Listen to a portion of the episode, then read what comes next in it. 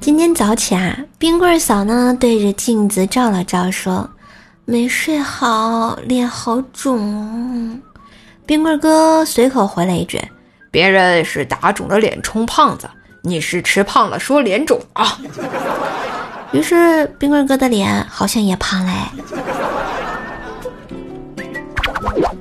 晚上十点多回到家啊，手机没有电，冰棍哥呢已经躺在床上睡觉了。冰棍嫂呢感觉有点饿，就用冰棍哥的手机打了个电话，叫了一份外卖。十分钟后有人敲门，冰棍嫂打开门，居然是一个打扮性感的时尚女郎。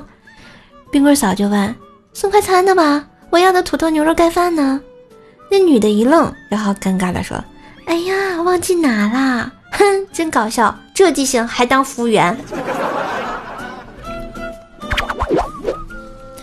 一大早啊，老爸当着我的面给我老妈发了五百二十块钱的红包，老妈笑得都合不拢嘴了，拿着手机就冲我嘚瑟。